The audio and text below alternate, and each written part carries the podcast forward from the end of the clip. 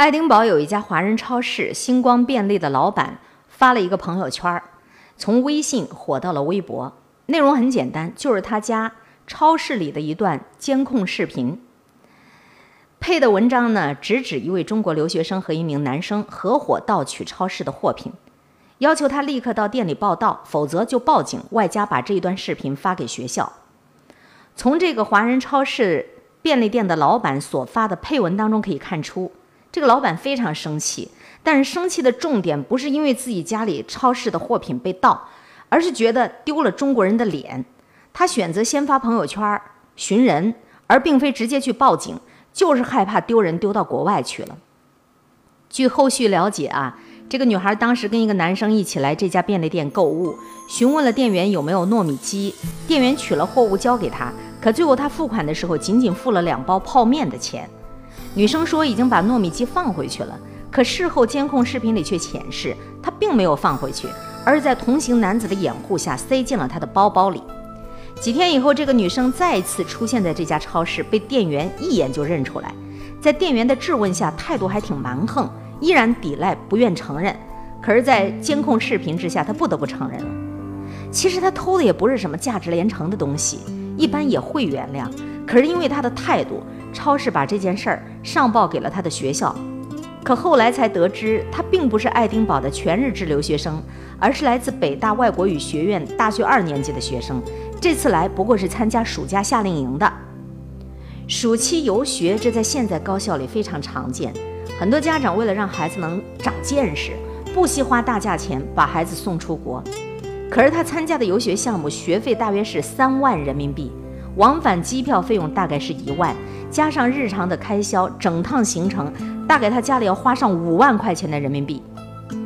一个能够交得起五万块钱游学费用的孩子，却在到达爱丁堡的第二天就在超市里头偷东西，还态度蛮横的抵赖。证据面前，他也只是说没什么，我就是想偷。可事情到此还没有结束呢，接下来的发展更是让人唏嘘不已。事情发生以后，这名学生的导师来这家便利店里道歉。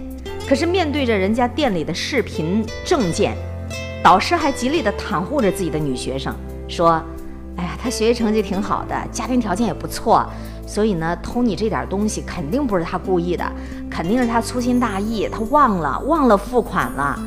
啊，我们可以提供赔偿，但是你能不能把你的朋友圈内容给删掉啊？不要影响了这孩子的前途，而且学校的声誉也会受影响的。”或许就是导师的这种大事化小、小事化了的态度，真正的触及到了这家便利店店主的情绪。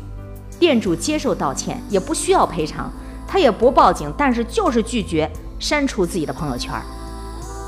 完整的监控显示的故意盗窃，却非要说成是自己忘了付钱了，不小心、粗心大意。导师却还袒护着犯错的孩子。直指他们坏了别人孩子的前途，影响了人家孩子的声誉。难道是超市的人求着他去盗窃的吗？难道因为你平时成绩优异，你犯了错误就该被掩盖，就该被原谅吗？就像店主所说的，要是真的想坏了孩子的留学前途，那自个儿早就直接报警去了。你犯了错误，你就该接受到应有的惩罚，这样才能够让你清醒地认识到你自己的错误。你毫无原则的袒护，只能够让他肆无忌惮呐，只会把他将来培养成一个高文化却是低素质的人。你会发现，近年来我们时常会看到一些名牌高校的大学生违法乱纪的事件，比如去年武汉某大学的女博士出国去参加会议，可是因为个人原因迟到，没有办法办理登机手续，他却不听劝告，冲进了值机柜台，连续掌掴了人家工作人员。再比如，去年清华大学曾经公开一份对十一位学生的违纪处分决定，八名博士研究生、两名硕士研究生、一名在职硕士研究生分别收到了轻则警告、重则直接开除学籍的处分，而原因是多种多样的，有的是无故离校、偷窃、打架，而严重的是，有的是冒用学校名义在社会上参加活动，还有那些婚外情。宿舍里留宿异性，并且殴打异性，在女卫生间去偷窥，这些不计其数的各种。更早的时候，清华大学电机系大四的学生刘海洋只为了满足自己的好奇心，为了证实熊的嗅觉敏感、分辨东西的能力强不强，他先后两次把掺有活碱、硫酸的饮料倒在五只北京动物园饲养的狗熊的身上或嘴里。其实高校学生的犯罪基数并不大，可你会发现这几年开始增多，而且几乎每一件都会爬上热搜。到今天，常见的偷窃事件，可当身份转变为北大学生的时候，也引起了热议。有人说网友太敏感，仇视高学历人才，诋毁名校。可我想，我们该做的应该是在这类事件当中增多更多的反思吧。为什么低素质、高学历的文化流氓越来越多了？为什么大众对于名校里的这些犯了错的人更加的难以容忍了？我看到了下面很多网友的评论啊，说学生的个人素质跟学校有什么关系啊？干什么要批评人家学校啊？这让我想起了之前清华大学主动公示学生违规处理意见时候，也曾遭到了网友的批评。他们认为，学校怎么管那么宽呢？婚外情、偷窥这类个人问题关学校什么事啊？为什么学校还要给处分呢？学校只要关注学术就好了呀。说实话，每次我看到这一类的言论，我都感觉好心凉啊。你看，在很多人的心中，相比较于品行德性来讲，成绩才是最重要的。低素质的高文化流氓越来越多，这就是在打畸形应试教育的脸。都在说素质教育，素质教育，可其实谁也不得不承认，现在百分之九十的学生其实就是在应试教育。咱们换一句话说，无论是在老师还是在家长眼里，成绩好、分数高，在一定程度上决定着你是一个好孩子还是坏孩子。比如，在我读书期间，有两个同学。他们分布在成绩排名的两个极点，一个是前面几名，一个是倒数几名。而恰好呢，我的班主任就是一个成绩至上的人，同样是私自带手机到学校。成绩好的人就被没收之后，放学悄悄地又还给了他；成绩差的呢，直接当场就把他手机砸烂了。为什么呀？因为人家成绩好啊，带手机一定是为了查资料。你成绩那么差，你带手机还不是用来玩游戏的吗？同样是在自习期间说闲话，可成绩好的呢，老师就视而不见；而成绩差的呢，直接就怒吼着把赶出教室去了。为什么呀？因为人家成绩好啊，说话也肯定是在讨论学习问题啊。你成绩那么差，你肯定是在影响别人学习。而那一天，成绩好的那个人先挑事儿，跟成绩差的那个打了起来，可最后却是成绩差的那个被罚带回家去反省去了。我说的可怕的不仅仅是老师啊，连他们的父母都是这样觉得的。那个成绩差的孩子的家长直接就扇了自己孩子一耳光，逼着自己孩子给别人道歉。那个在孩子的否认中怒吼说：“人家成绩那么好，怎么会做出这种事儿？你成天不学习，不是你先捣乱，你能干什么？”就跟开头那位导师一样，现在在太多的老师家长心里，孩子的成绩就等于素质和人品了。他们掩着自己的眼睛耳朵，不断的说：“人家成绩好，所以绝对不会干坏事。”即使是被现实打了脸，他们也总是在找借口或者替他们掩盖。你不能毁了人家孩子的前途啊！他拿你这东西一定是有苦衷的，他一定能改正的，你就给他个机会吧。可是成绩差呢？因为你成绩差，那你一定就是一个坏孩子。因为你成绩差，所以那些个坏事儿、烂事儿肯定是由你而起的。因为你成绩差，你一丁点儿的错误都会被无限的放大。因为你成绩差，你一定就是一个烂人，并且你死不悔改。我只想问，凭什么？